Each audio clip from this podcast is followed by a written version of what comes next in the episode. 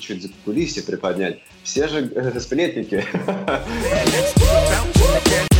Наригавин там крутой, здоровый чувак, он может себе позволить то, что он чемпион мира и красавчик, а ты не можешь, то, что ты дрищ. Тебе надо тренироваться, посмотреть в эту замочную скважину. Там даже говорят, какие-то у них недопонимания. Если уж не конфликт был, ребят, ну, были недопонимания. Послушайте, будет интересно.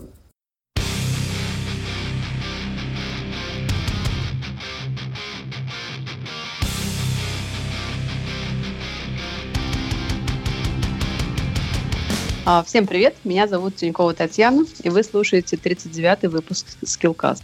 С нами на связи Сергей Буцев. Сергей, привет. Таня, привет. А, статистика закрытых кроссфит-клубов пополняется постоянно. Многие говорят, что кроссфит как бизнес рассматривать уже нельзя, и владельцы зала сейчас находятся в отчаянии. Но не все. Кто-то продолжает не только работать, но и получать удовольствие, а также путешествовать и наслаждаться жизнью. Например, Алексей Снурницын – Давайте узнаем у Алексея формулу успеха и что делают другие владельцы залов не так. Алексей, привет. Всем привет, спасибо за приглашение, очень приятно поучаствовать. Привет, Алексей. А, добрый день или уже ближе к доброму вечеру? Сколько тебе сейчас времени? У нас 4 часа разницы, поэтому угу. чуть попозже у нас уже вечер. Алексей, ты 72 -го года рождения, это значит, что перед тем, как погрузиться в атмосферу кроссфита, у тебя уже был жизненный опыт. И, скорее всего, уже пропал тот юношеский максимализм, э, который присущ молодым ребятам, что открывает кроссфит-боксы сегодня. Очень интересно узнать, какой опыт у тебя уже был за плечами, что ты в 2010 году взялся, ну, ввязался в такую авантюру, которую понять далеко не каждый мог. Да и сейчас многие, много не изменилось. Предлагаю начать с самого начала. Как э, вуз окончил и кто ты по профессии? Ну, я начну с того, что надеюсь очень, что юношеский максимализм у меня не пропал совсем. Он как раз всем и рулит, и, и надеюсь, что и дальше так будет. А, именно планы вот по захвату мира, наверное, можно так сказать, они всем движут. Хочется, чтобы то, что ты делал, делаешь, э, гореть этим. И вот именно из-за этого, наверное, тогда только получается ну, что-то красивое, хорошее, и тогда только понимаешь, что живешь на полную.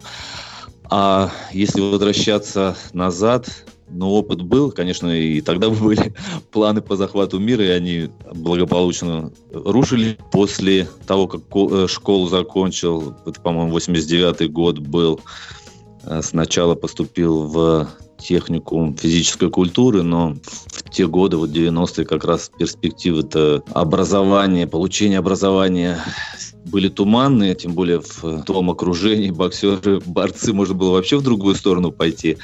Поэтому выбрал для себя, чем занимались, ну, большинство, наверное, тогда, зарабатыванием денег. Ну, бизнес. Э, и, что интересно, вот тогда, ну, как я уже сказал, перспективы где-то в спорте себя я не видел. И тогда, после того, как бизнес благополучно рухнул, пойти в тренерство, это, наверное, был шаг назад. И, ну, парень, который чувствует себя крутым бизнесменом, в Армане весь ходит и работает на кого-то, это как бы, ну, по, по крайней мере, я стеснялся этого. Сейчас, наоборот, все перевернулось, и теперь, когда я тренер, вспоминать о том, что я был бизнесменом, как-то уже и неловко.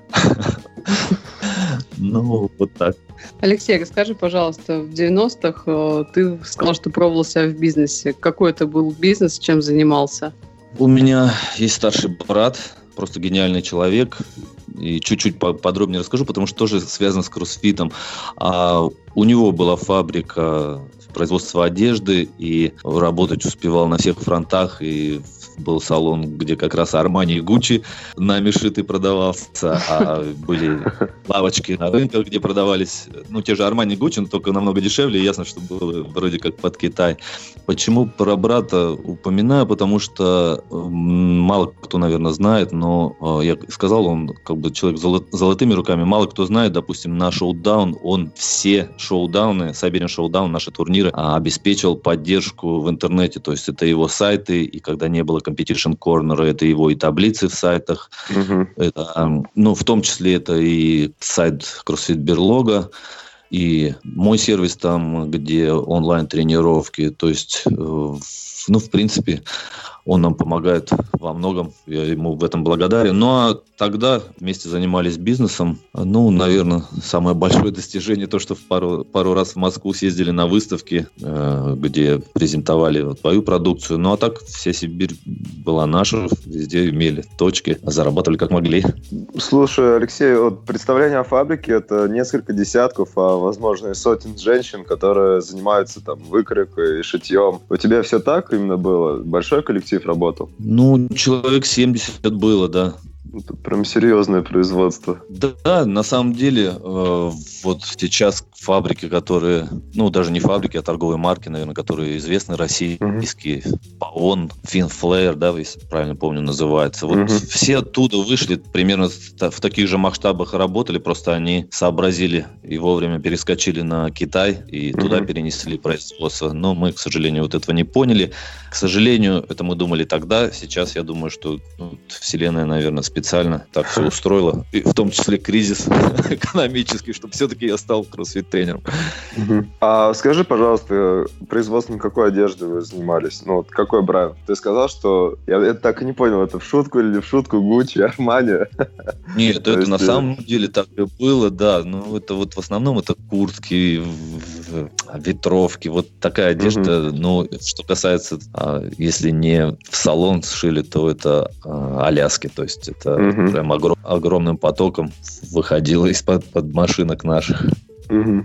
А вот почему именно производство, а не бизнес, там, купи-продай, вот, как многие делали в то время? Ну, не знаю, наверное, опять же, возвращаясь к вопросу о захвате мира и то, что надо, чтобы ты горел, чем занимаешься, это действительно и мне было интересно. Вот производство, когда ты ну, креативишь, когда модели такие, которых ни у кого нету. Но я на самом деле больше занимался торговлей и тоже там занимался, ну, так творчески, то есть э, так, я хочу открыться в Томске, садишься на машину и едешь, ищешь людей, находишь, ну вот, то есть ищешь подходы, которые, тебе никто не подсказывал, может они сейчас и выглядят как бы простыми совсем, но тогда это ты сам все придумал, как все должно быть, и вот именно поэтому этим занимался. На самом деле, да, наверное, было легче быть шопником, но это неинтересно.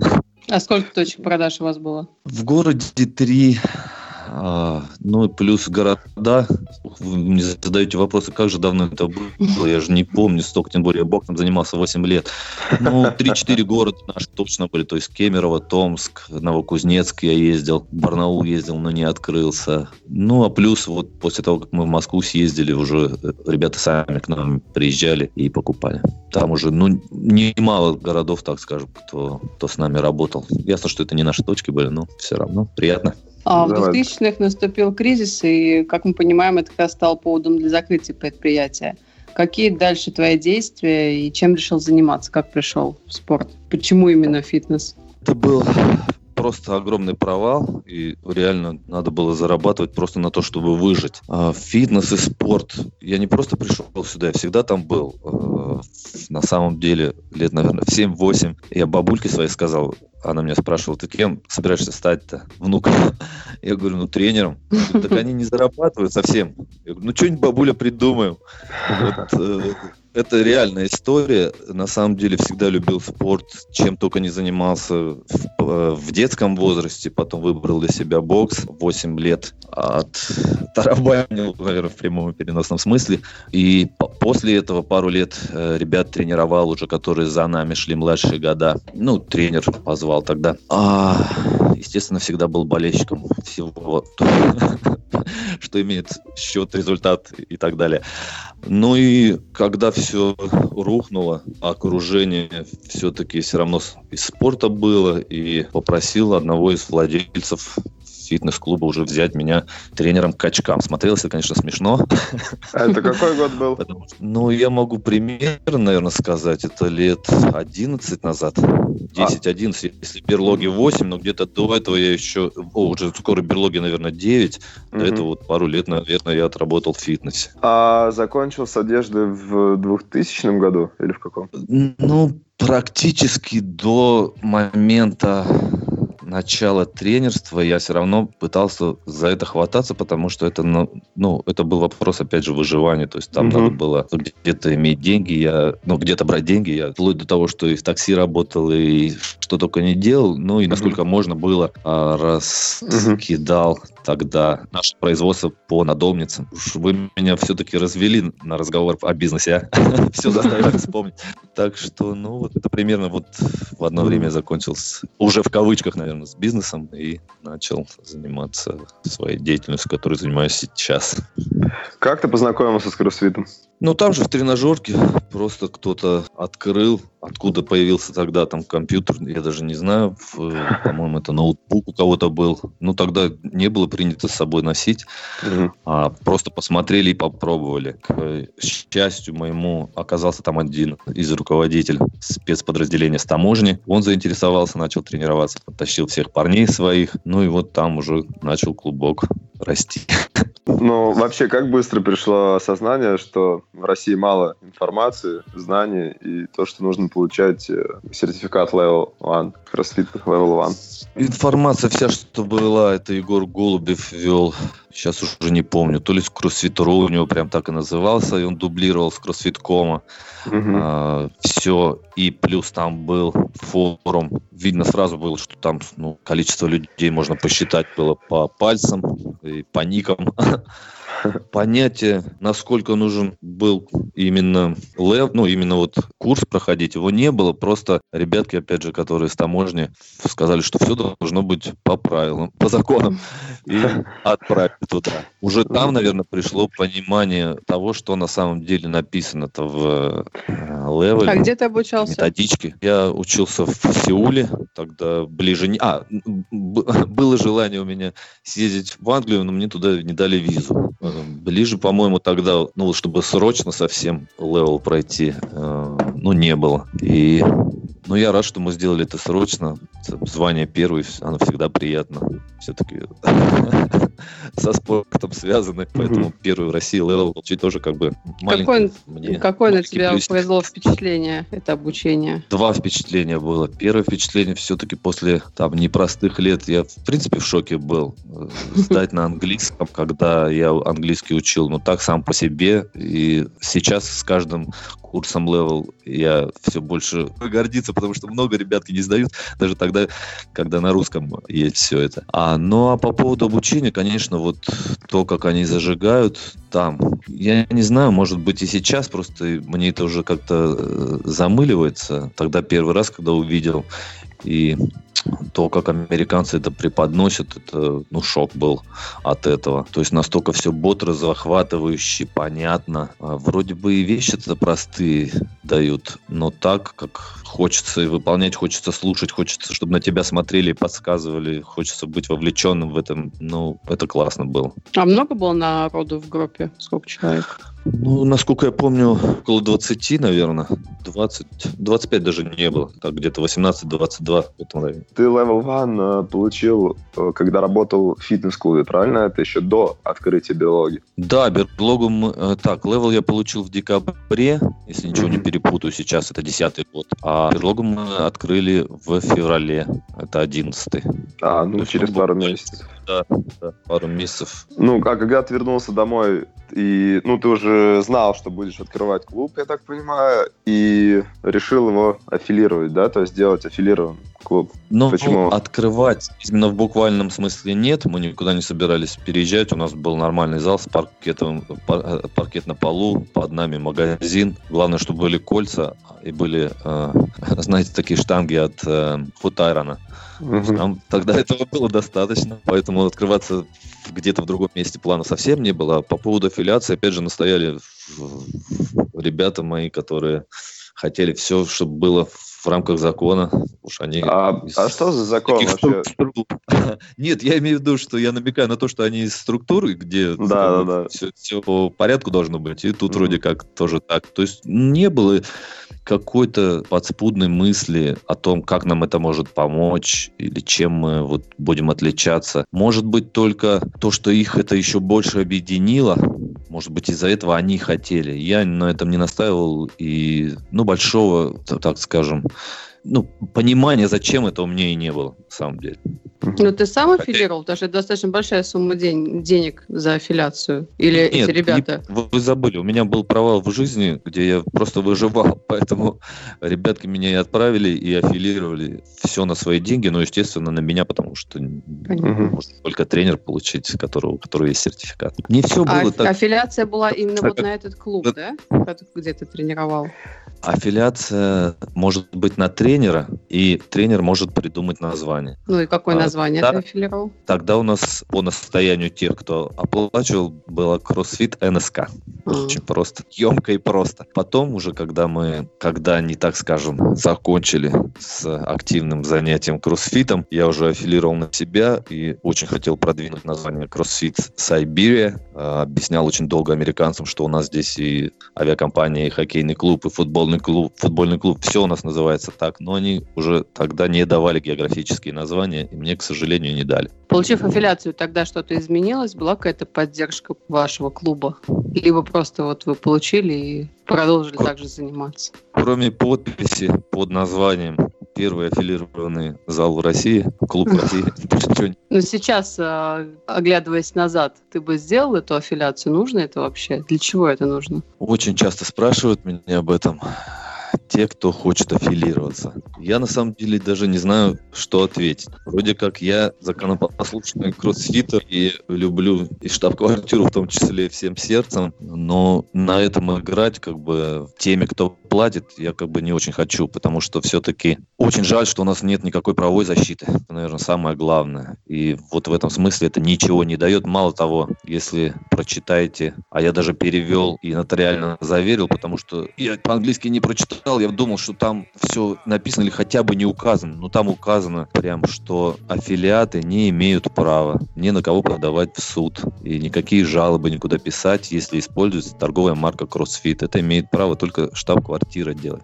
Прям удивить. То есть как бы душат только нас, если вдруг мы что-то не так делаем. Но это для тех, кто открывается, наверное, так как только как ради бизнеса. А если ты все-таки хочешь стать частью сообщества, все-таки у тебя должно быть написано, и ты до- должен иметь права и обязанности кроссфита, и, соответственно, надо аффилироваться, я считаю. А клиенты как-то восприняли факт наличия этой аффилиации? А, Тогда клиенты были только те, как раз, кто оплатил ее, поэтому, наверное, восприняли и отметили, но без меня. Нет, ваши кроссфит-тренировки проходили в фитнес-клубе Stadio Fit. Когда встал вопрос о том, что нужно открывать отдельный кроссфит-бокс? Вопрос не так немножко встал, просто предложили к весне нам потренироваться рядом с другим клубом, который сделал у себя площадку. А, Как раз тогда была рекламная кампания Reebok с дропбоксами, когда они по всему миру раскидывали контейнеры с площадкой. А нам это предложили уже вроде как установленное все. Кроме рамы самосваренной, там было все остальное не кроссфитовская, штанги, которые рассыпались очень быстро, а мидболы такой овальной сосискообразной формы. Но это было не важно, важно было оказаться в тренде, поэтому мы на лето сразу съехали туда. Естественно, всем понравилось на улице тренироваться, просто огонь. А, и уже когда На улице тренироваться зимой в Сибири. на летом мы, мы- я- настоящие сиб- Надо было ролик снимать прям зимой, знаешь, такие сибиряки. Клево было. зиме, когда уже настало, на самом деле стало холодно, мы попытались въехать в их зал, который нам они, ну, и обещали, и планировали, но он оказался совсем маленький, а мы Мгм. за лето так выросли, что уже туда не вместились. Поэтому начали А сколько человек было? Сложно сказать. Я так думаю, в, общем, человек 50, наверное, был уже. А, ну, я говорю много, это теми масштабами все-таки. Какой, наверное, 12-13 год. А, недавно, кстати, мы повешали табличку, где а, мы выиграли большой кубок 13 года на стену. А, повешали у себя в клубе, и девочка заходит и говорит, ой, ничего себе. А мне тогда было э, 7 лет. Ну, она из подростковой группы, ясно, но просто время так настолько, сразу понимаешь, насколько ты повзрослел. Так вот, когда только вот вопрос стал уже что-то самим искать, год опять я не могу сказать вам точно. Наверное, это был год 13-14. И Тогда мы уже объединились на их территории с батутным центром. У них уже достаточно, ну, достаточно для нас тогда была достаточная площадь. Они взяли на себя администрирование, за что получали часть с абонементов. Мы тренировочную, ну, методическую часть, так скажем. Ну, вот э, до перлоги, которые вот сейчас есть, это было последнее наше пристанище. Алексей, перед нашим подкастом мы открыли статистику по занятию спортом и физкультурой в России и увидели цифры, что 9% населения занимается спортом, и эти 9% делятся еще на две части. Это 78% занимается спортом и всего лишь 22% фитнесом. Цифры достаточно печальные. Почему в тот момент у тебя выбор пал именно заниматься фитнесом и ввязываться в открытие зала? Только потому, что я люблю это. И потому, что здесь все-таки фитнес э, объединен со спортом. То есть на каждой тренировке мы соревнуемся, и это захватывает. И тут не было каких-то долгих мучительных раздумий. Сделать мне это или не сделать, а сколько мне это принесет денег или сколько это там привлечет клиентов, или чем они будут заниматься, фитнесом или спортом. То есть вообще серьезных мыслей не было. Было желание просто заниматься тем, что нравится. И на самом деле, наверное, я вот немножко упустил этот момент, э, когда вы спрашивали о том, как начали заниматься кроссфитом. А, помимо того, что вот ребята из спецподразделений, да, у меня работали, я сам тренировался всегда по утрам с сыном. Мы вдвоем тренировались, и у нас, мне так повезло, как раз студию Fit, э, зал вот этот большой, где мы тренировались, был э, с одной стеной стеклянной. И все, кто шел в тренажерку, проходил мимо нас и видел это. И не было у меня желания никакого, э, не то что желания, а планов именно, что мы будем заниматься, чтобы нас видели, и поэтому мы будем расти. Мы просто от этого кайфовали. А народ уже, видя это, начал потихонечку прилипать к нам. В конце концов, по утрам стало получаться так, что мы здесь все были в тренажерку, а туда ходили наоборот единицы также здесь, то есть я не, не изучал, не хочу после тех лет, как я занимался бизнесом, не хочу читать, э, стати, ну, читать статистику, читать бизнес-проекты, писать их и так далее. Это сейчас, даже если это надо, это большой головняк для меня. Я не хочу этим заниматься, хочу заниматься тем, что, мне кажется, будет классным для меня, и это я делаю для людей, которые приходят к нам в зал. То есть, чтобы им было классно, а все остальное уже прилипнет. А своими силами открывали зал, либо были спонсоры? А, помогло нам тогда сибирское здоровье очень сильно, но мы, конечно, благополучно их деньгами накосячили, купили элейка, до сих пор жалеем, два набора, за которые мы могли, наверное, человек 10 обеспечить и, и штангами, и полами, и коробками. Ну, тогда нам надо было для ролика, это как, как раз уже к первому шоу мы готовились, поэтому очень много труда денег ушло. Но на самом деле сибирское здоровье всегда с нами, всегда нам помогает, просто красавцы, поэтому им огромное спасибо. В интернете мы нашли информацию, что на открытие берлоги вы потратили полтора миллиона рублей. Все верно? Ну, вполне возможно, если пишут. Просто, допустим, в Москве на эти деньги максимум можно открыть там шаурмечную, при этом взяв там большую часть оборудования БУ. А что вы на, на эти деньги сделали? Какое было первоначальное оснащение зала? Ну, давайте не будем забывать, что все-таки тогда курс был под 30, поэтому это уже где-то троечка на сейчас, если перевести. Но на самом деле все, что покупали, это концепты, ну, может быть, медболы, грифы, да, с бамперами. Все остальное, ну, раму, допустим, была, э, так скажем, самопальная, то есть просто из труб сваренная. Коробки сами собирали. Э, ну так, то есть такой был сборный зал, все, что могли. И а откуда а какая могли. площадь была? Сейчас сложно точно сказать. Я могу сказать, что 12 человек могло работать на этой площади. Угу. То есть группа 12 человек, если самостоятельно, то там, конечно, сразу на полтора можно разделить. После открытия берлоги прошло уже 8 лет. В тот момент как росла клиентская база, и можно ли выделить какой-нибудь год и сказать, что в это время был там пик интереса к кроссфиту? А, недавно совсем Бержерон прочитал, а он написал, наверное, давно, просто я прочитал недавно, что если у вас есть 50 человек клиентов, то вам не надо рекламироваться, они уже сами будут приводить своих друзей, если вы все правильно, конечно, даете. А можно только добавить, что даже если у вас нету 50 человек, вам рекламироваться не надо, потому что совершенно никак не растет клиентская база в зависимости от каких-то ваших мероприятий, мероприятий или рекламных продвижений. По крайней мере, у нас это точно так. Как не кривая роста, когда мы проводим соревнования на День города в центре, и когда собираются тысячи, никак не вздрагивает после шоудаунов. То есть э, совершенно прямая линия роста, и все это в основном за, за счет тех, кто приходит, а потом приводит за собой друзей.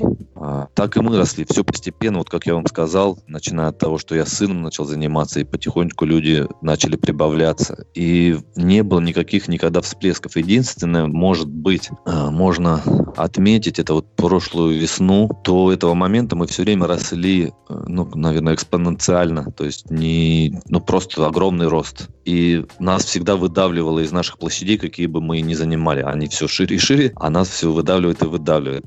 И надо куда-то было план строить, расширяться. Вот, наверное, с прошлой весны мы этого перестали чувствовать. А, ну, как считаешь, сколько... с чем это связано? Пропал интерес к кроссфиту?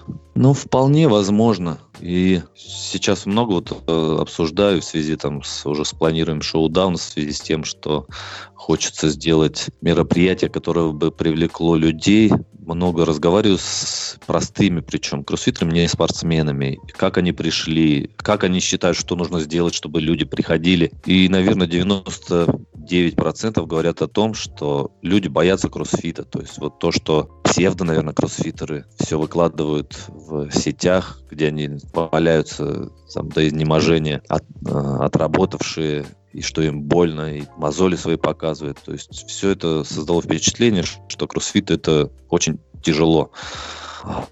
Ну, наверное, так, только если вот опять же методичку открыть, вы там увидите там больше половины, если я правильно помню, сейчас 57, что ли, листов, я как-то просто для семинара, для одного из семинаров своих считал, 57 из 113 листов это то, как правильно, технически правильно выполнять движение. А об интенсивности, там, если на трех упомянут, на трех-четырех листах, то это хорошо. То есть немножко у нас представление в массах, да, так скажем, перевернуто о кроссфите. Наверное, вот это больше всего мешает развитию. Не вижу, что больше может. И когда люди приходят, и если на самом деле хороший тренер, правильно все поставлено, масштабировано, правильно все дается, ему обязательно нравится, и он приводит э, за собой реально много знакомых, которые занимались обычным фитнесом. У нас э, в клубе каждый заполняет анкету, и обязанности девчонок на ресепшене после каждой первой тренировки спросить, как понравилось, не понравилось. Но у нас практически нету такого, что ой, я умер, умер я больше сюда не приду. Хотя, опять же, люди уже позанимались там месяц-два, если на их, в их залезешь аккаунты и смотришь, они уже начинают писать, ой, я сегодня там как дал жару, сегодня было очень тяжело, но я выдержал. Но это вот психология э, людская, что показать, насколько вот ему было тяжело, а он, а он круто выжил. В этом плохого ничего, ничего нет, но это создает общее впечатление, что здесь все погибают. А это уже не есть хорошо для массовости. А ты сказал, что вы переезжали там несколько раз. На данный момент э, какая площадь Берлоги? И вообще сколько было переездов? Переезд раз, два, три, наверное, таких основных. И последний раз мы в одном здании спустились с четвертого этажа на первый, захватили около 700, сейчас, наверное, квадратов. Что интересно, что ребята, которые остались там наверху, открыли свой аффилиат. То есть у нас сейчас четыре аффилиата, два в одном здании. Может, именно поэтому у вас спад по клиентской базе, а не в связи с упавшим интересом к кроссфиту?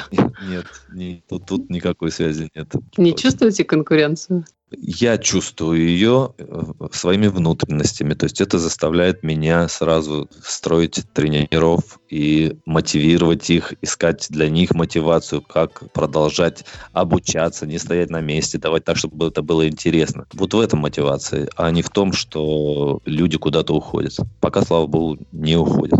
А какая у вас сейчас клиентская база, если не секрет? Я так думаю, активно, около 450, но пассивных за эти годы тут даже сложно будет. Ну, пассивных, понятно. Тут тоже а, это уже бизнес, начать садиться и считать, отчеты делать. А я это не люблю, поэтому тут я оперировать точными цифрами не смогу. А большая вообще текучка людей? То есть на, на, насколько хватает жизни кроссфит-атлета? Потому что вы уже достаточно долго на рынке, там 8 лет. А есть такое понятие, как период жизни кроссфитера, когда он начинает увлекаться, его все это захватывает, он начинает участвовать в соревнованиях, а потом наступает момент, когда он понимает, что а куда дальше? И интерес как бы ослабевает кто-то из известных наших тренеров-атлетов России посчитал, что так, жизнь активного кроссфитера, не спортсмена, около 8 месяцев. Наверное, я соглашусь. А, а есть те, кто занимается с вами с самого открытия?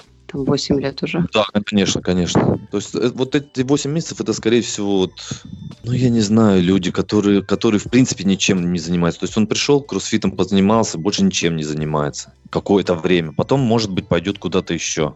То есть это не, не те, кто занимается а постоянно, попробовал кроссфит и решил, что это для, для него. То есть после 8 месяцев кроссфита он все равно уже, он уже наш, был, был в принципе, занимался чем-то. Я так думаю. А есть, конечно, люди, которые очень долго занимаются, и, ну, наверное, самые постоянные это те, как раз, кто занимается для здоровья, кто занимается 2-3 раза в неделю. То есть если видишь человека, который загорелся, который говорит, что я буду на геймсах, я буду пахать, ну, вероятность процентов 80, что он перегорит, и месяца 3, через 3-4 его не будет. Ну и, конечно, ребята, атлеты, это отдельная каста, которая занимается, ну, долго, с целями с какими-то. И очень много ребят, которые ну, годами прям 5, 6, 7 лет тренируются. 5 декабря министр спорта подписал приказ о наделении Федерации функционального многоборья правами спортивной организации. Ты видишь какие-нибудь плюсы от, от этого? Это отдельная тема, она нас мало касается, кроме того, что это были соревнования, где атлеты могли себя испытать, наши атлеты. Их соревнования нас не просто устраивали, а радовали. Если они так и далее бы продолжались, мы бы и дальше были радостны. Но я, насколько понимаю, правила какие-то вступают, которых, ну, принципиально меняют. Принципиально, короче, все меняют. То есть весовые категории, если... Ну, я, на самом деле, не мало слежу за этим, но, насколько я слышал, там будут весовые категории, а это, в принципе, уже не кроссфит. И я не вижу, как наши ребята могут себя там позиционировать, по крайней мере, не кроссфитерами. Ну, опять же, почему не съездить, не проверить себя там, тоже как, как один из вид соревновательной деятельности. Я не против. А в связи с этим берлога будет как-то трансформироваться? И если да, то какое должно быть там сходство Федерации функционального многоборья и с кроссфитом, чтобы вы там полностью перешли на другую сторону, отказались от кроссфита и больше занимались функциональным многоборьем? Любая федерация, организация, она подразумевает управление. Мы чем больше всего дорожим, так это свободой действий. Нам никто не говорит, как нужно сделать, что нужно сделать, кому как отчитаться. Поэтому мы за кроссфит всегда были, всегда будем. И если вдруг что-то изменится в кроссфите, что нам не понравится, мы будем сами по себе. Но в какую-то другую федерацию вступать или как-то участвовать нет. Единственное, что все мы занимаемся, как бы, ну, цель у всех одна, приобщить к спорту, если вдруг будет помочь по проведению соревнований каким-то образом, сотрудничать на равных. Почему нет? Какой у вас сейчас тренерский состав? Много тренеров? Э, плюс 10. Это чисто кроссфитер, да? Это люди, которые дают кроссфит, либо в групп, группах, либо персонально, ну, либо для спортсменов. Я не посчитал сюда девчонок, которые дают растяжку. А все остальное у нас, кроме кроссфита, ничего нет. А кроме там каких-нибудь mobility, гимнастики, тяжелки отдельно есть такие направления? Да, классы есть. Есть тренеры, которые больше специализируются на каком-то, на какой-то дисциплине, соответственно, лучше ее могут дать. Ну, допустим, гимнастику дает не профессиональный гимнаст, а просто тренер, который и level 1, естественно, даже level 2 у него сейчас, и CrossFit Gymnastics. До недавнего времени тяжелку давали тяжелоатлеты. Чаются у нас э, изменения в тренерском составе. Если не будет тяжелоатлетов, будет давать CrossFit тренер, который посетил курсы тяжелой атлетики. На самом деле, если в тяжелке это не так заметно, то в гимнастике, наверное, больше. А гимнасты профессиональные дают немножко непонятно. У них нет прогрессии, нету структуры самой, э, как давать. А после того, как посетил тяжелую атлетику курсы, я считаю, что и по тяжелой атлетике не сильно может тренер уступать профессиональному, ну, э, так скажем, специализирующимся на тяжелой атлетике тренеру. Тоже. А может быть даже в чем-то выигрывать, потому что тоже очень хорошо все структурировано, как всегда в CrossFit, и очень просто давать. Тут вопрос только в опыте работы и в том, как тренер видит ошибки и может их исправить. А у вас есть отдельные группы там для продвинутых, либо он рамп? Какое разделение по группам есть? Рэмп обязательно. И, кстати, вот здесь почему-то большая текучка.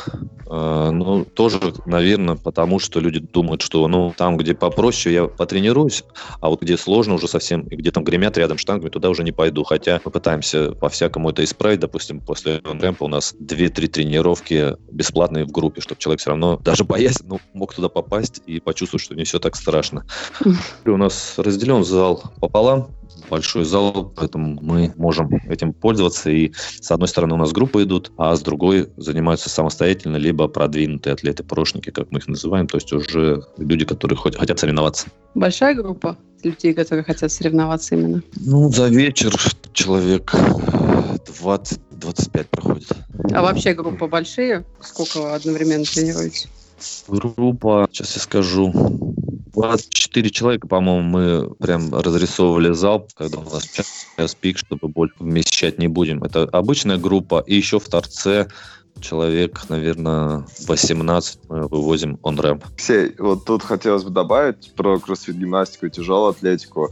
Ты вот сказал, что профессиональные гимнасты ну, немножко там прогрессию дают. Но это, во-первых, как бы от тренера, да, зависит, как он может, там, как он методически готов и как он может там прогрессию разбить, но нужно понимать, это вот так для слушателей, что тяжелая атлетика представлена олимпийскими подъемами, да, ну, по, э, то есть по этим движениям проводятся соревнования, это рывок и толчок.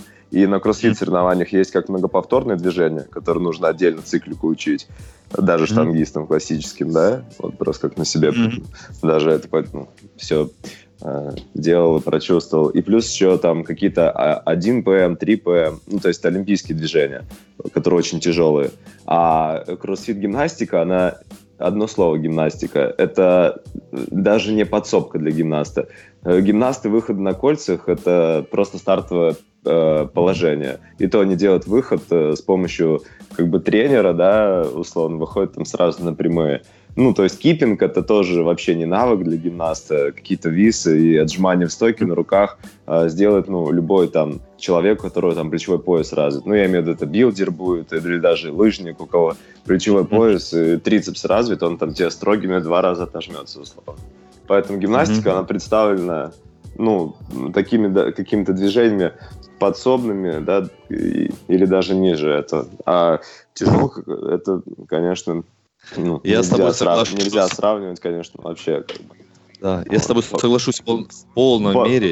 Единственный вопрос, который меня волнует, почему гимнасты э, не дают то, как их учат, их специализации, почему они не дают обучение владению телом в любом положении, почему они хотят обучить ходьбе на руках и подъемом силы, хотя сам, самих их практически этому не учили. Вот в продолжение твоей мысли, их же этому и не учили. Их учат Нет, ну, контролировать мы уже берем движение это... все тело, ага. и они, обучаясь этому, этому, они уже могут все остальное делать легко. И да, нам даже на гимнастикс говорили, что подъем силы из 10-бальной оценки, там, по-моему, один или два подъему силы дается. Все остальные элементы намного тяжелее. Угу. Нет, ну это, ну, ты пример приводишь, может, там, у тебя опыт был самого, там, какой-то гимна... по гимнастике тренер. У каждого же, в принципе, там разные школы и подходы. Вот. Я согласен, я совсем не хотел кого-то зацепить, кто работает, работает классно. Естественно, только по моему опыту говорю, конечно. Просто здесь нужно такое э, разграничение и баланс. Например, если тоже тяжелку брать, нужно уметь включиться, когда у тебя задание 1 ПМ выполнить. Это одна техника. А второе задание, там, 50 рывков свиса, да, циклика штанга, допустим, 50 бёрпи, 50 подтягиваний. Там уже должна быть адаптирована совсем другая техника. В принципе, также и в гимнастике. То есть, если гимнасты лезут э, по канату в уголке, да, ноги держат там выше 90 градусов, то нам нужно лезть, ну, условно, там, а, с ногами, ну, если, в зависимости от задания. Либо там без ног короткий канат, там два перехвата, и опять же ногами. То есть нужно под нашу специализацию просто подводить все те упражнения, которые они да, я соглашусь, используют. И, и все. И, и может быть как раз именно поэтому вот э, ребята, которые занимаются кроссфитом, сами обучаются, как давать гимнастику на курсах, угу. и дают совсем неплохо, и не буду, не буду говорить, да, лучше гимнаста, угу. совсем неплохо гимнастику, и понятно для тех, кто вот да. занимается кроссфитом, как, как фитнесом. Э, неважно, гимнастика, тяжелая атлетика там или плавание, главное, чтобы тренер мог структуру выстроить и мог этому научить. И все, на самом деле. Не то, что там кто-то лучше или кто-то хуже. Можно быть звездой и не научить, да. Можно быть сильным методистом и иметь пул учеников. Вот. Такая мысль. Алексей, кроссфит Берлога славится первоклассным уровнем проведения соревнований Siberian Showdown. Э, и данные соревки проводятся в формате кроссфита. А как думаете, будете проводить соревнования в формате функционального многоборья, а вместе с медальками раздавать книжечки со званием мастер спорта? Нет. Почему? Об этом даже не думаю. Ну, я уже сказал, отдельная тема совсем не наша, мы о ней ничего не знаем, мы, угу. у нас нет ни времени, ни ресурсов э, узнавать, вникать и так далее.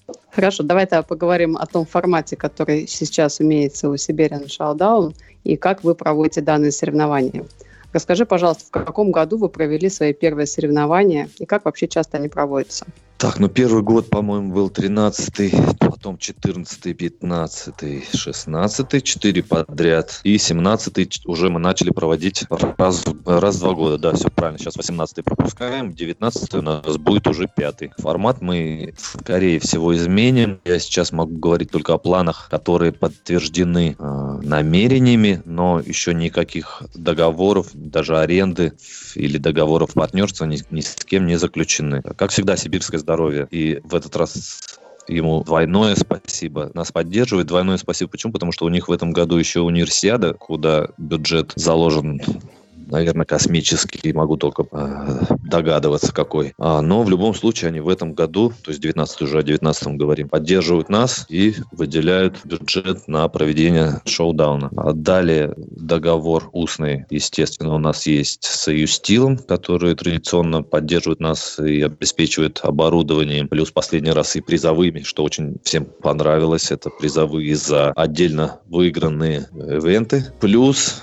мы возвращаемся, я надеюсь, мы вернемся к плотному сотрудничеству с Рибаком. Не всегда у нас отношения складывались очень хорошо, иногда просто хорошо. Вот сейчас Поэтому с поддержкой вот этих партнеров, с поддержкой экспоцентра и если нам удастся объединить силы в организации, может быть, с другими клубами, мы хотим сделать более масштабное событие. Помимо категории А, элит, я думаю, что мы введем категорию возрастную 35+. Команды, естественно, будут. И в этом году они будут 2 плюс 2. И категория BRX. То есть, с одной стороны, категория B вроде как мы привыкли, это ребята, сильно уступающие категории элит, но приставочка RX будет говорить о том, что все они должны обладать э, ну, всеми базовыми навыками э, в кроссфите. Гимнастика сложная, тяжелая-тяжелая атлетика. А Просто ребята, которые не пробьются в категорию элит или считают, что еще не могут пробиться, смогут на другой площадке, но в рамках экспоцентра уже помериться силами, выявить победителя э, между собой. Ну, да, вот круто, так, интересно. Так, так, такие пока планы. Соревнования имеют статус международных. Расскажи, какие иностранные атлеты уже принимали участие в этих соревнованиях? Ну, у нас прям топы были совсем. Турис Дотер, Агидиус, Саронпа, Ковач, Коски, Джейн Джонс, а, Хельга Турис Дотер.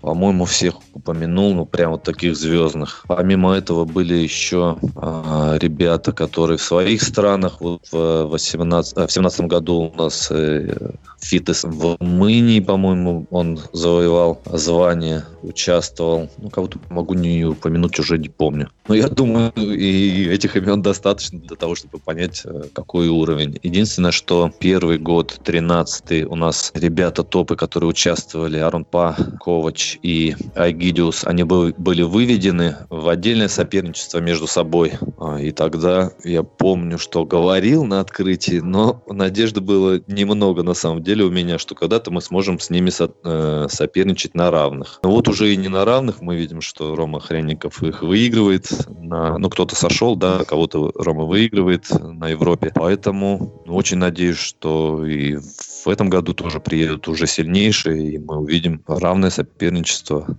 и, а наши победят. А у каждой звезды существует свой рейдер. Расскажи, пожалуйста, у иностранных кроссфит-атлетов такое есть? Они просят создать какие-то особые условия для своего пребывания?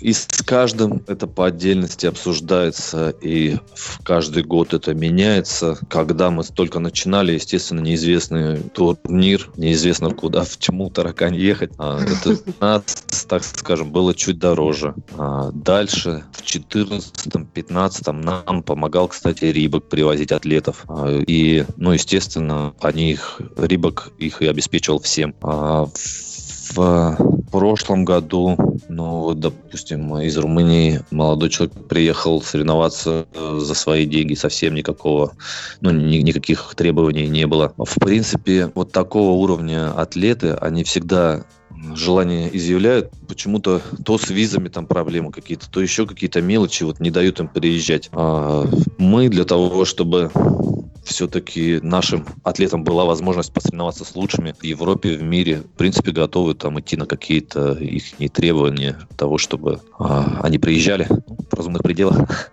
А вы им сами приглашение отправляете? Первые годы это просто было так э, на бум, то есть стучались в Фейсбуке и звали всеми, всеми возможными методами, и в том числе и предлагая какие-то премиальные.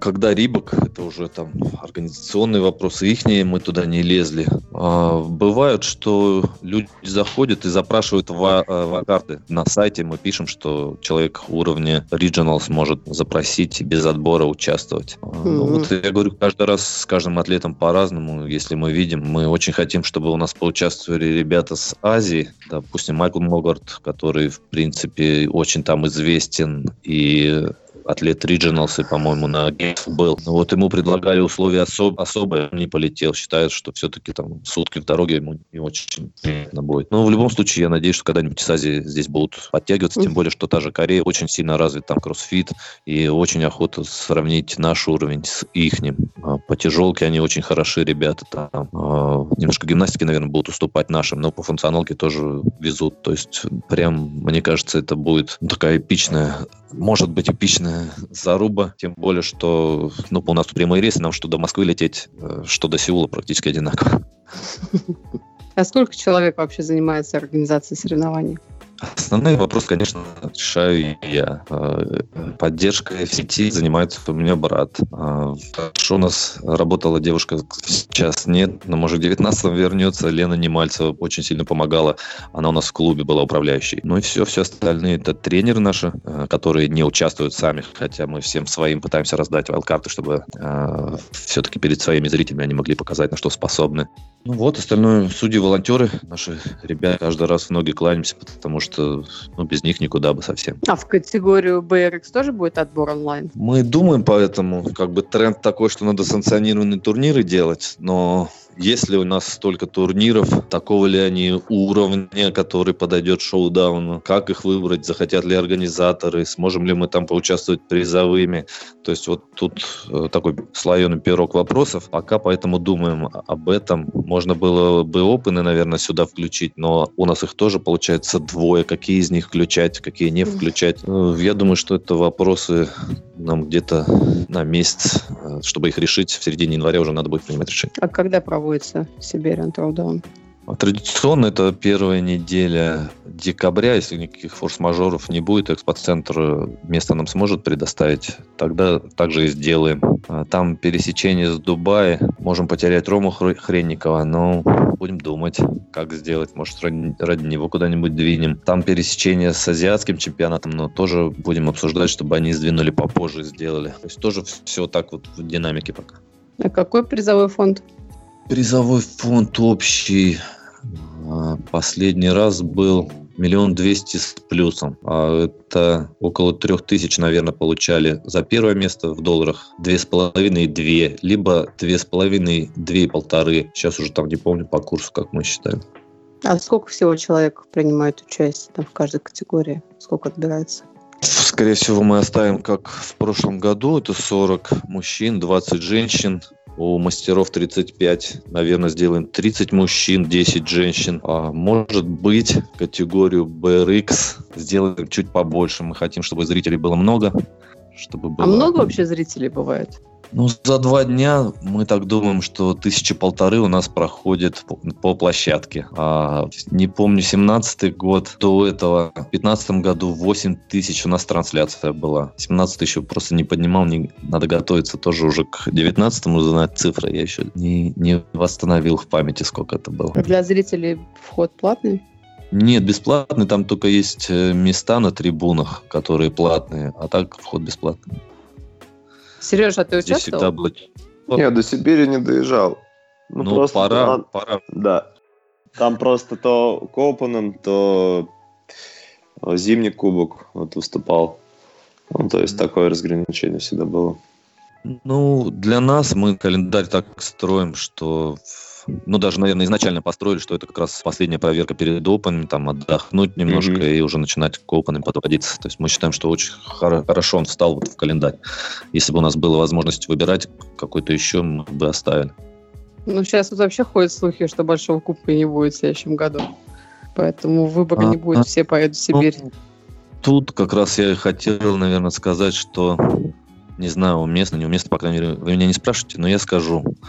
Э, Немногие поддерживают кроссфит в России точно. И, может быть, не потому, что не хотят, а потому что это, в принципе, не очень выгодно. Э, Если уж клубы открываются и закрываются, не могут клиентскую базу наработать, то вы понимаете, что, наверное, большим компаниям это, в принципе, такое количество кроссфитеров, какое есть, оно роли не сыграет. То ли вы UFC продаете с Хабибом миллионом, то ли там, как раз вот, а, 10 кроссфит, э, как сказать, как у нас называют а, кроссфит головного мозга, то есть больным кроссфитом людей, людям. Поэтому вот я очень рад тому, что мы обратно хорошие отношения выстраиваем с Рибаком. Это, наверное, одна из ну, двух-трех да, компаний, которая в России пытается поддерживать кроссфит. И даже если кому-то могут, ну, не знаю, отдельные модели, отдельные люди не нравятся, еще что-то, мелочи какие-то, то надо понимать все равно, что занимаемся-то одним делом, и а, они поддерживают нас, нам надо поддерживать их. Вот только тогда у нас будут большие кубки, Сайберин Шоудаун и так далее. А если их не будет, чем мы будем жить?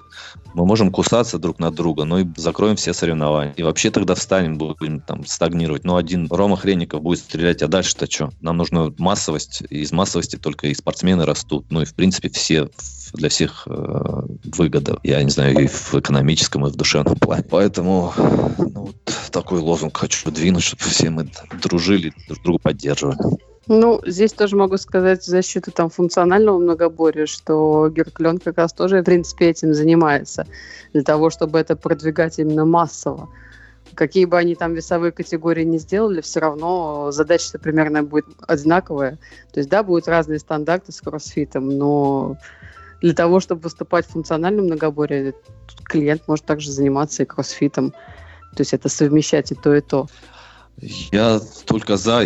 Надеюсь, в моих словах не услышали противостояние с многоборьем. Параллельно работаем, никто никого не поджимает, не, не касается, и нас это устраивает, надеюсь, их тоже. Ну да. Ну, а Рибок, на самом деле, я прям приятно слышать, что они поддерживают соревнования, потому что буквально там на днях я заходила в магазин Рибок и увидела, что они убрали коллекцию кроссфит из магазинов, в принципе, Ну, которую теперь я можно это- только заказать в интернете, что не- мне как бы Я, непонятно. да, я это сказал к слову к тому, что ходят слухи, что не будет большо- э, большого кубка. Ну и это все к тому, что вот как раз после него было много неудовлетворенности, и причем это все выливалось ну, такие в компании против кого-то, против кого-то лично или против компании в целом. И, естественно, они на это реагируют, и совершенно неудивительно будет, если они решат, что нам зачем вот эти все поливать грязью, мы на этом не зарабатываем, давайте свернем, да и уйдем. Вот и чего мы добились тогда, сразу вопрос. Да, как-то все печально начало звучать. Вот поэтому, Алексей, хочу пожелать тебе удачи в 2019 году, да, чтобы у тебя вот те соревнования, которые задуманы, они получились, и с каждым годом все лучше и лучше совершенствовались. А в заключительной части дай три совета, с чего начать, если хочешь проводить масштабные соревнования. Ну, первое, это надо поставить себе цель и не просто мечтать, сидеть или ее представлять, а надо действовать. Тогда Вселенная будет тебе помогать и э, можно надеяться, что сведет тебя с очень хорошими людьми, которые твою идею поддержат, смогут тебе помочь и будут с тобой же это все продвигать. А, ну и третье, гореть этим и все делать для того, чтобы не столько ты получил удовольствие, сколько люди вокруг получили удовольствие, и тогда уже и тебе это в хорошем смысле аукнется. Да, спасибо да, за советы. Да. На, на самом деле, надеюсь, что все же кроссфит будет дальше развиваться и найдутся те площадки, которые будут также проводить соревнования, потому что что-то вот действительно ходят слухи и про большой кубок, и Идол сейчас перестал там проводить соревнования, поэтому непонятно, где соревноваться. Поэтому очень ждем организации ваших соревнований. Рада, что теперь у вас будет категория BRX, потому что это больше возможностей для атлетов где-то выступить, и чтобы была какая-то цель, куда готовиться. Потому что, на мой взгляд, это достаточно важно, чтобы все же как-то оценивать свои результаты. Да, я вот. тоже считаю и спортом и для развития массового спорта, э, массовой как бы, занятости в э, фитнесе очень важно, чтобы люди смотрели стрим, болели за кого-то. Но по поводу соревнований, Иногда же пару шагов назад это очень хорошо для разбега, поэтому если даже какие-то у нас э, соревнования ну, приостановятся, я думаю, что просто время на то, чтобы переосмыслить и еще раз а, на следующую уже вершину забегать. Ну да, да. Ладно, спасибо тебе большое за подкаст, было интересно. Спасибо, интересно Алексей. Знать, как это все проводится изнутри. Пока. Пока.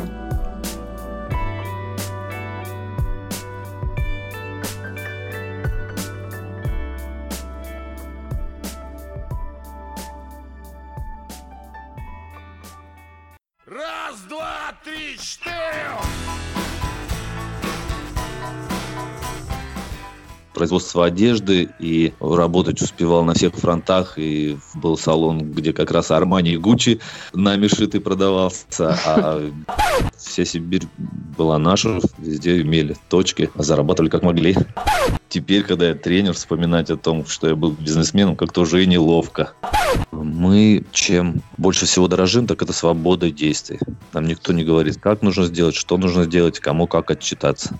А у каждой звезды существует свой рейдер. Расскажи, пожалуйста, у иностранных кроссфит-атлетов такое есть? Они просят создать какие-то особые условия для своего пребывания? Турис Дотер, Агидиус, Саронпа, Ковач, Коски, Джейн Джонс, а, Хельга Турис Дотер. Вот ему предлагали условия особ- особые, не полетел. Считает, что все-таки там сутки в дороге ему